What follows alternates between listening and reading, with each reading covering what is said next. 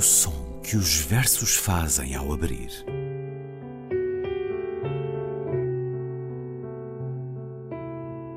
Se leio um livro e ele torna o meu corpo tão frio que fogo nenhum o pode aquecer, sei que isso é poesia. Emily Dickinson. Com Ana Luísa Amaral e Luís Caetano.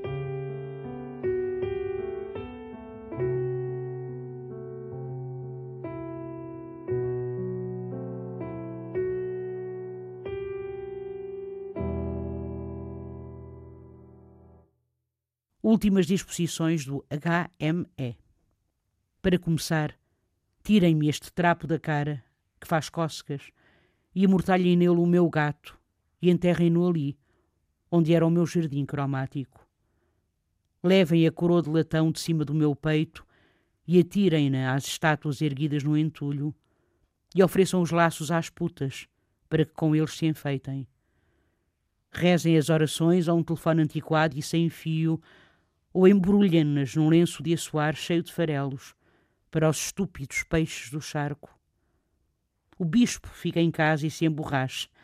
Deem-lhe uma garrafa de rum. O sermão vai fazer-lhe sede. E deixem-me em paz com lápides e chapéus altos. Com o belo basalto, pavimentem uma viela onde ninguém mora, uma ruazinha para pássaros.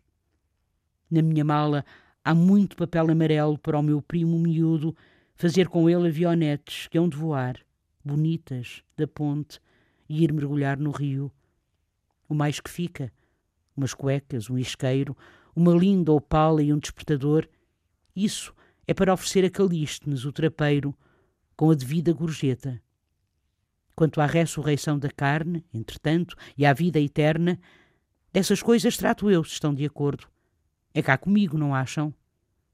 Então adeus. Na banca de cabeceira há ainda alguns cigarros. Últimas disposições do HME, poema de Cristóvão Pavia, que escutamos na leitura de Ana Luísa Amaral. Olá, Ana Luísa. Olá, Luís. Cristóvão Pavia, que nasceu Francisco António Lahmaier Bugalho, a 7 de outubro de 1933, em Lisboa. Foi publicado cedo, antes dos 20 anos, em revistas como A Árvore ou Távola Redonda. Um dos nomes da geração de 50 integrou essa equipa notável que fez a revista O Tempo e o Modo, com Alçada Batista, Pedro Taman, João Bernardo Costa, Nuno Bragança. Um homem que começou por se no direito, mas foi depois para letras. A verdade é que a vida acabou por ser uma experiência singular. Trabalhou, por exemplo, muito na construção civil em Portugal, mas também na Alemanha. Esse trabalho de mão, braçal, com uh, gente simples e, e rude, agradava-lhe, dava-lhe vida. Ele eh, era filho de um também poeta, o pai Francisco Bugalho era poeta presencista, morreu cedo e isso marcou muito a vida do filho, que foi ao encontro da morte, atormentado por problemas uh, psíquicos, suicidou-se em 1968 aos 35 anos. Amigo de José Régio, assinava também como Sisto Esfudo, Marcos Trigo e Dr. Geraldo Menezes da Cunha Ferreira.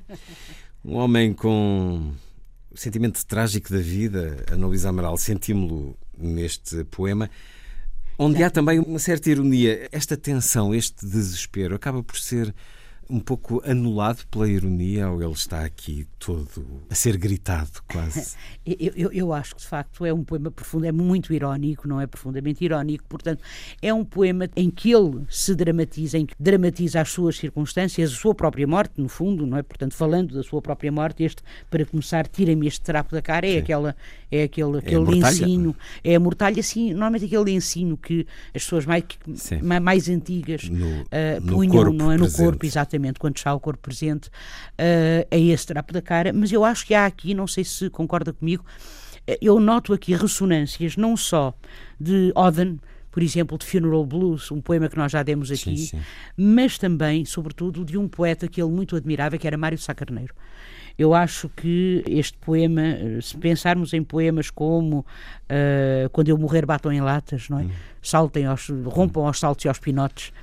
Um, um lado uh, tragicómico é, da é, vida. Exata, exatamente, exatamente. Portanto, e, e, é justamente essa, esse, esse... O, o, bispo que fica em casa e se emborracha. E se emborracha, exatamente. É em vez de vir para aqui tratar do corpo que, que cadavérico. É uma, justamente, que é uma, que no fundo é a religião institucional Sim. que é aqui posta em causa, não é?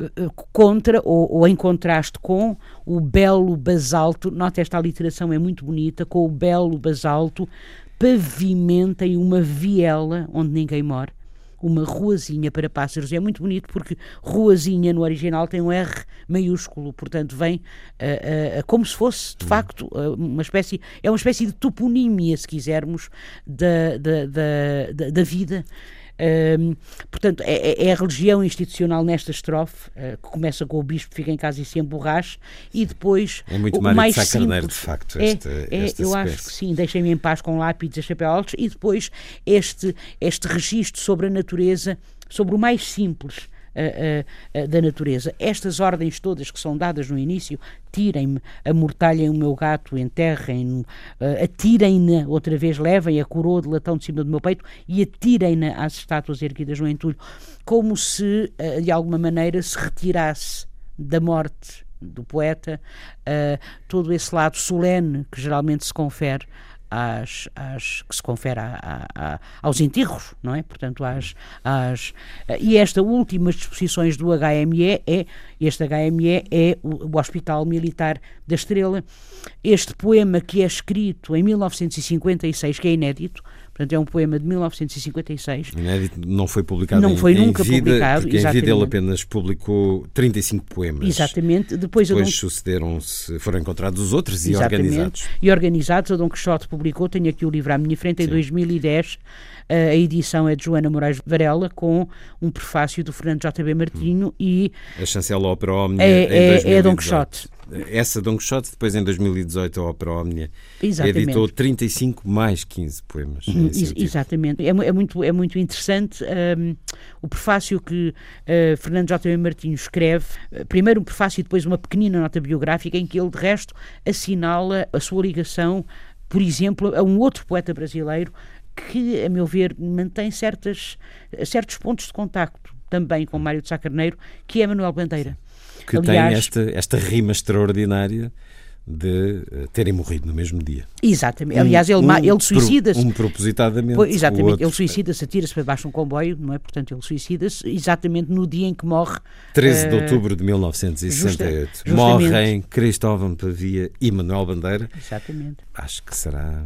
Será coincidência? O Fernando Martinho, no final do seu, da sua nota biográfica, diz assim: o mal que o persegue e que, sem cura, traz de volta ao país é bem real e nada tem a ver com o mal do século de que em diferentes tempos se queixaram tantos poetas, afinal, longevamente saudáveis. Só ele pode estar por detrás da morte que procura em 13 de outubro de 1968, por dolorosa coincidência, no dia em que morreu Manuel Bandeira, um dos poetas que mais admirava. Portanto, não sabemos, não sei, Sim. eventualmente é terá um... sido uma coincidência. A primeira pessoa, Luís, que me falou no, no Cristóvão Pavia, é curioso, há muitos, muitos anos, foi um grande poeta português, Uh, também que o Luís até referiu que ele era seu amigo, aliás, ele foi amigo de tantos, o António Osório, o Rui Belo, dedicaram-lhe elegias, de resto, não é? A, a, a Cristóvão Pavia, mas quem dele me falou foi um grande poeta português, uh, Pedro Tamen foi a pessoa que me falou, que disse, oh Ana Luísa, não conheço o Cristóvão Pavia, eu não conhecia, realmente já foi há muitos, muitos anos.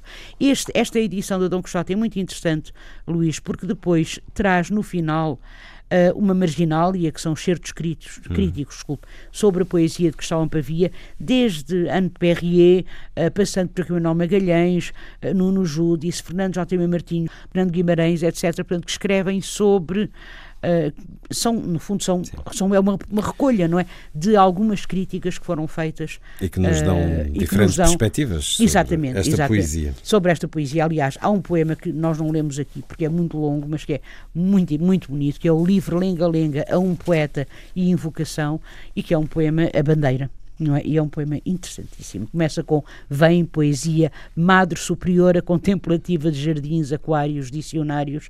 É um poema muito bonito, mas de facto não há tempo para para o ler. Mas ainda vamos Queria- ler sim, mais sim. um poema de Cristóvão Pavia. Vamos, vamos. Eu queria só também referir um- um- uma dimensão de contemplação e de religiosidade que de facto existe. Há marcas muito, de religiosidade nesta Grandes poesia. marcas de religiosidade na sua poesia, sim, sim. Ah, e, Apesar desta ironia que sentimos Exatamente. no poema original. Exatamente. Há um, há, um, há um poema muito bonito, muito bonito, antes de ler esse, esse segundo, Luís, eh, que se chama Breve Epígrafe a Nossa Senhora, que diz assim: Senhora, eu sei que a dor mais rouca das horas mais desesperadas só tu trazes, como violetas no regaço, silêncio e paz. Pronto, mas o poema que eu queria ler, que é de 1900, que é publicado em 66, portanto, dois anos antes dele morrer, no Tempo e o Modo, é um poema que se chama Ao Meu Cão, e é um poema muito bonito, eh, muito triste também. Eu vou ler. Ao meu cão. Deixei-te só à hora de morrer. Não percebi o desabrigado apelo dos teus olhos, humaníssimos, suaves, sábios, cheios de aceitação de tudo, e apesar disso, sem o pedir, tentando insinuar que eu ficasse perto, que, se me fosse, a mesma era a tua gratidão. Não percebi a evidência de que ias morrer e gostavas da minha companhia por uma noite, que te seria tão doce a minha simples presença só umas horas. Poucas. Não percebi, por minha grosseira incompreensão, não percebi, por tua mansidão e humildade, que já tinhas perdoado tudo à vida e começavas a debater-te na maior angústia, a debater-te com a morte. E deixei-te só, à beira da agonia, tão aflito, tão só e sossegado. Ao meu cão, É um Cristóvão Pavia. Muito Esta, bonito, Luís, este é? sentir tão forte que a relação com o animal pode Exatamente, criar. e, e veja como se criam aqui contrastes, o desabrigado apelo dos teus olhos eh, à grosseira incompreensão não é, do humano. Também eh, há um verso que eu gostava só de sublinhar, que é insinuar que se eu ficar, e apesar disso, em o pedir, tentando insinuar que eu ficasse perto, que se me fosse a mesma era a tua gratidão, que tem uma forma sintática um pouco estranha, não é? Mas eu acho que se ela fosse dita de uma, de uma forma mais direta, poderia cair num tom demasiado emotivo, não é? Porque no fundo o que ele quer dizer é que, mas que se eu partisse dali, se eu te deixasse, a tua gratidão ainda assim seria igual, não é? Tu nunca Porque, deixarias. porque o amor, os cães, o amor é ilimitado. Exatamente. E, é- e o final é, é lindíssimo e deixei-te só, tão aflito, tão só e sossegado. Portanto, e a mansidão e a solidão aqui Muito comovente. é, é, é Hum, muito. com é. esta sensibilidade que claramente ele tinha, um homem que também claramente tinha um abismo fundo dentro dele e nós Claro. só o podemos ver até certo ponto. Ele o sentiu tão fundo que, desajustado na vida, procurou então a morte. Por vontade própria, a 13 de outubro de 1968. Cristóvão Pavia, no som que os versos fazem ao abrir. Ana Luísa, até para a semana. Até para a semana, Luís.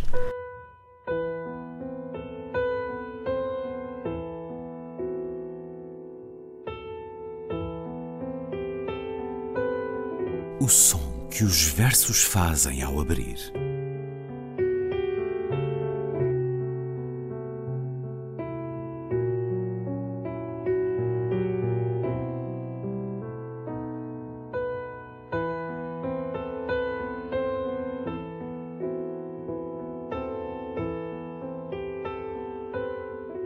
Com Ana Luísa Amaral e Luís Caetano.